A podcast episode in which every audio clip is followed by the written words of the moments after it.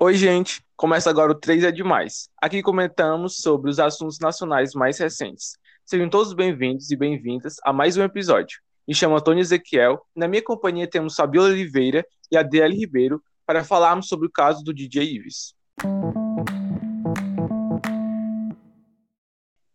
Iverson de Souza Araújo, mais conhecido como DJ Ives, que está preso desde o dia 14 de julho, após domingo, dia 11 de julho, Pamela Holanda, sua ex-esposa, divulgaram nas redes sociais vídeos nos quais o produtor musical aparece agredindo fisicamente sua ex-esposa.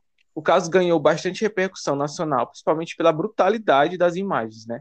E também pela demora que foi a prisão do DJ, que só ocorreu três dias depois a divulgação das imagens, que eram assim as provas incontestáveis do crime. Exatamente. E a questão também é que desde o dia 11, né, o dia em que a Palmas divulgou os vídeos, apesar de todas as consequências negativas que o DJ Ives tem sofrido, né, como a retirada das músicas dele das principais plataformas, né, o rompimento da, com a gravadora Sony Music e também com a produtora Vibe, ainda assim o DJ Ives está sendo beneficiado, né? Desde o dia 11, o músico ganhou 250 mil seguidores e agora, mesmo ele já estando preso, né?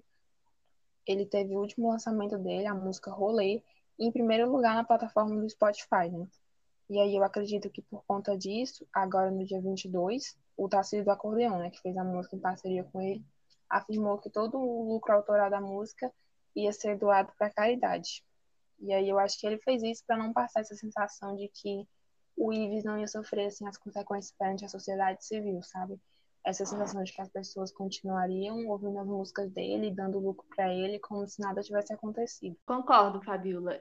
E, mas assim, tem gente que ainda fica se justificando, sabe? Dizendo que tá seguindo o DJ Ives nas redes sociais para acompanhar o caso, para escutar o outro lado da história, né? O lado do agressor, que é muito estranho, já que os fatos eles estão bem nítidos nos vídeos divulgados.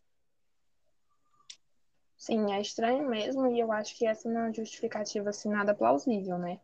Porque se fosse unicamente para acompanhar o caso da Pamela, ela também teria ganhado esse crescimento assim expressivo, né, nas redes sociais dela. E aí isso dá muito a entender que só interessa no caso a versão do agressor, né? E isso é preocupante porque dá abertura para esse discurso que tenta justificar a agressão e também culpabilizar a vítima.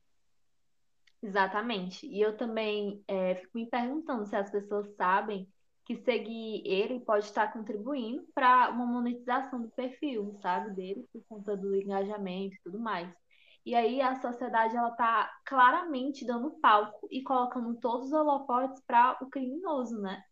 E a Pamela, é, eu acho que assim, a Pamela que deveria estar tá também sendo seguida, sabe, por 250 mil pessoas, já que ela é a vítima, mas não existe essa cultura de acolhimento com as mulheres vítimas de violência no Brasil.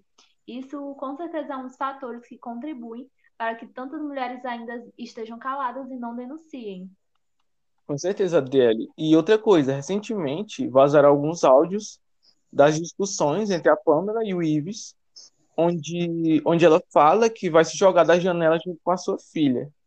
E, tipo, isso bastou para que aparecesse diversos comentários, né, colocando a Pamela como culpada e tentando justificar as agressões, que é muito estranho. No, no discurso cruel de, de sempre culpar a vítima e colocar ela como louca ou mentirosa, né? Sim, é muito impressionante essa cultura que sempre tenta culpabilizar a mulher ao invés do homem, né? Até mesmo quando existem assim, provas incontestáveis. E aí é, eu lembrei agora do exemplo da Luísa Sonza, né? Que até hoje ela é utilizada nas redes sociais e tudo por conta assim, de uma suposta traição que nunca sequer né, foi de fato provada. E aí, somente isso bastou, né, para que ela sofresse os piores julgamentos, hate, um, uma chuva de dislike, né, no clipe que ela lançou. E até hoje ela tá aí sendo julgada por coisas que ela nem sequer tem nada a ver, né? E coisas semelhantes não acontecem com o DJ Ives. Isso. E outra questão foi a demora, né, da punição do DJ Ives mesmo as imagens estando nítidas, né, as imagens do crime.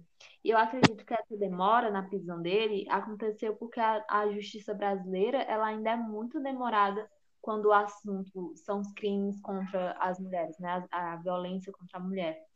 E eu percebo também que existe uma seletividade, uma distinção de julgamento entre os gêneros, o que mostra o quanto a nossa sociedade ela ainda é muito patriarcal e extremamente machista. Inclusive, é, nós temos um exemplo bem interessante e que não é muito antigo para mostrar isso, que é o da Carol com K. Eu acho que a maior parte da sociedade ainda se lembra da conduta da cantora durante a sua participação no reality, né, no BBB, e em que ela teve atitudes é, de abuso psicológico com alguns dos participantes. E a semelhança entre ela e o Ives é que ambos foram agressores, agressores, né, de um certo modo, e ambos foram filmados, mas a Carol, ela não ganhou seguidores, muito pelo contrário, né, ela perdeu 300 mil seguidores. E a Carol também não teve é, música em, em primeiro lugar, com direito à dancinha. Na verdade, o que ela ganhou foi a maior rejeição do programa, com 99,17% de rejeição. Justamente. E, e assim, fica bem, bem nítido que Ives e Carol, eles têm tratamentos totalmente diferentes perante a sociedade, que consegue ser muito mais severa para punir mulheres, por exemplo, tanto que, mesmo quando as mulheres são vítimas, a sociedade sempre usa diversos argumentos para colo colocar elas como culpadas e, e fazer o famoso passar pano para os homens.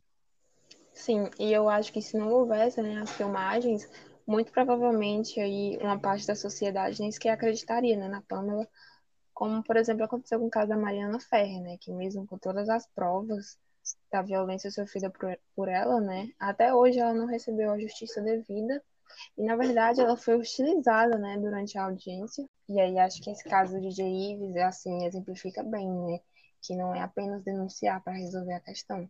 Tanto que eu acho que se não fosse né, toda a repercussão que o caso teve, principalmente nas redes sociais, o DJ Ives ainda estivesse livre. Porque ele não foi preso, né, assim, imediatamente após as imagens serem postadas. E aí você imagina então uma mulher que é mais pobre, que não tem apoio nenhum, com medo, que talvez dependa, né, financeiramente do marido dela, o quanto que não é difícil para ela denunciar se ela vê que o sistema é tão demorado e tão falha assim, né? E aí acho que muitos não denunciam por isso, porque sabem que a lei não é garantia de que elas vão estar seguras, né? E que a justiça vai ser feita. E aí as pessoas ainda, sabe, ficam comentando muito que ela não denuncia porque não quer, ou porque ela tá com ele porque gosta de apanhar. Quando, na verdade, né, existe aí uma série de fatores que a gente precisa analisar antes de fazer julgamento. Isso, eu acho que se realmente denunciar fosse definitivo, nós não teríamos índices tão altos de violência, né? 25 é, mulheres sofrem violência doméstica por, por minuto no Brasil, e segundo o 14º Anuário Brasileiro de Segurança Pública, 729 mulheres são violentadas e são vítimas de feminicídio por dia no Brasil. Sim, sim. No fim das contas, o saldo pode ser positivo para o agressor e muito mais negativo para a vítima como, como que está acontecendo com a Pamela agora, né? Que está recebendo até ameaça de morte, sem contar com o trauma e, o, e os problemas psicológicos depois de tudo isso, não só para ela, mas também para a filha do casal, né? E é importante que a sociedade brasileira ela considere a violência da mulher um crime a ser combatido e que saiba pesar na mesma balança as situações, dependente do gênero. E com isso, encerramos mais um episódio do nosso podcast. Esperamos que vocês tenham gostado e refletido sobre as questões debatidas. Obrigado pela audiência e esperamos vocês em uma próxima conversa.